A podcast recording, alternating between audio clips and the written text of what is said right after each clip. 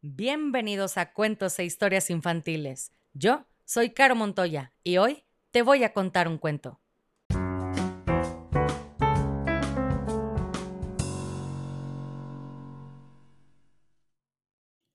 Y el cuento del día de hoy se llama Las Brujas. Capítulo 21. El corazón de un ratón.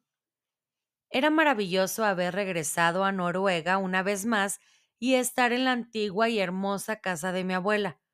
Pero ahora yo era tan pequeño que todo parecía distinto, y tardé bastante tiempo en aprender a moverme por la casa. El mío era el mundo de las alfombras, de las patas de mesas y sillas y de los pequeños huecos que quedan detrás de los muebles grandes. No podía abrir las puertas y todo lo que estuviera sobre una mesa era inalcanzable. Pero al cabo de unos días mi abuela empezó a idear cosas para hacer mi vida un poco más fácil. Le encargó a un carpintero que hiciera unas cuantas escaleritas altas y estrechas y colocó una apoyada en cada mesa de la casa para que yo pudiera subir por ellas siempre que quisiera. Ella misma inventó un maravilloso mecanismo abre puertas hecho de alambres, muelles y poleas, con pesas que colgaban de unas cuerdas, y al poco tiempo todas las puertas de la casa tenían un abrepuertas de estos. Lo único que yo tenía que hacer era apretar con las patas delanteras una pequeña tablita de madera, e inmediato el muelle se estiraba, la pesa bajaba y la puerta se abría. Luego montó un sistema igualmente ingenioso para que yo pudiera encender cualquier luz cuando entraba de noche en una habitación. No puedo explicar cómo funcionaba porque no sé nada de electricidad, pero había un botoncito en el suelo al lado de cada puerta, y cuando yo lo apretaba ligeramente con una pata, se encendía la luz. Mi abuela me hizo un cepillo de dientes diminuto, utilizando como mango una cerilla en la cual clavó trocitos de cerda de uno de sus cepillos de pelo. No debes tener caries, me dijo. No puedo llevar a un ratón al dentista. Creería que estoy loca. Es gracioso, dije, pero desde que me convertí en ratón detesto el sabor de los dulces y del chocolate, así que no creo que llegue a tener caries. De todas formas, te vas a lavar los dientes después de cada comida, me anunció mi abuela. Y así lo hacía. Como bañera me dio un azucarero de plata y yo me bañaba en él todas las noches antes de acostarme. No dejaba entrar a nadie en la casa, ni siquiera una criada o una cocinera. Estábamos completamente solos y disfrutábamos mucho de nuestra mutua compañía. Una tarde, cuando yo estaba en su regazo delante de la chimenea, me dijo Me pregunto qué habrá sido del pobre Bruno.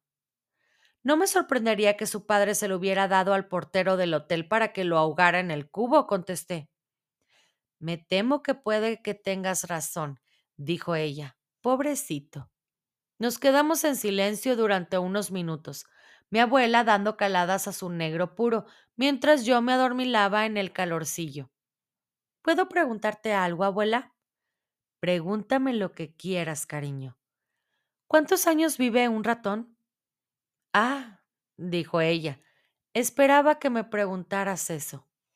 Se hizo el silencio. Ella fumaba y contemplaba el fuego.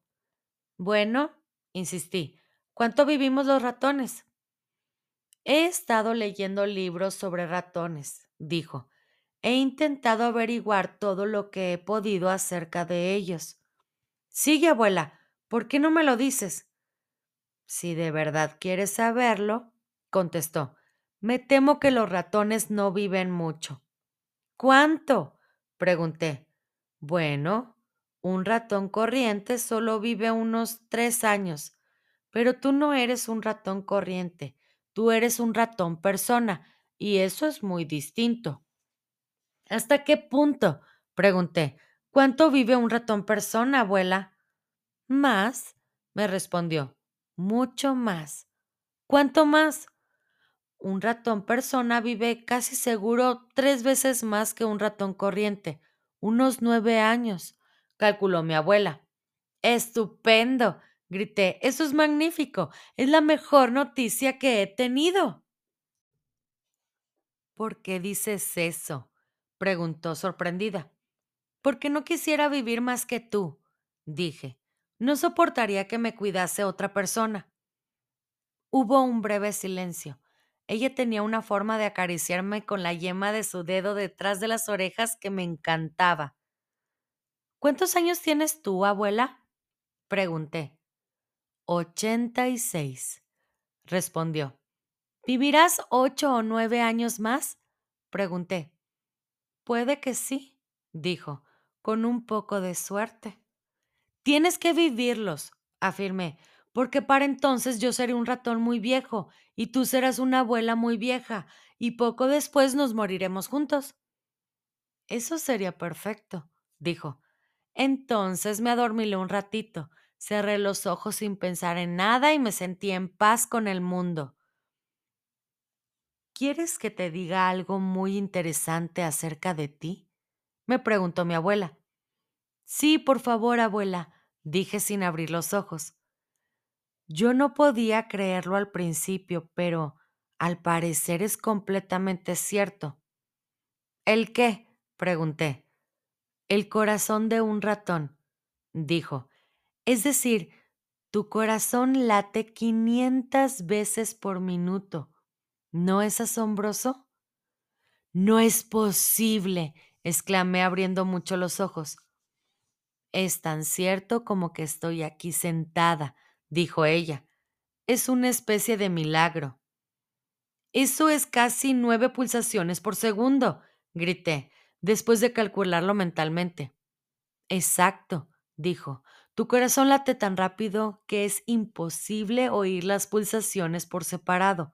Solo se oye un suave zumbido. Ella llevaba un vestido de encaje y este me hacía cosquillas en la nariz. Tenía que apoyar la cabeza en las patas delanteras. ¿Has oído mi corazón zumbar alguna vez, abuela? le pregunté. Muchas veces, contestó. Lo oigo cuando estás tumbado en la almohada, muy cerca de mí, por las noches.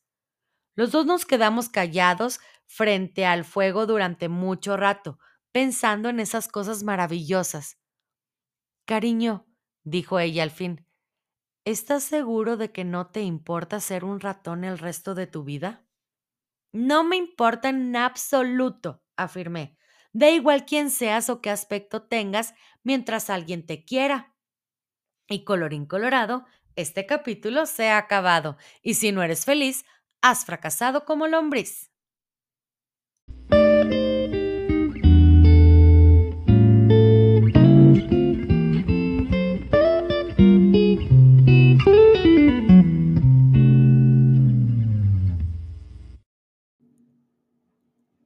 Si quieres escuchar tu nombre en una dedicatoria al principio del cuento, escríbeme por mensaje directo en Facebook o Instagram para conocer la dinámica.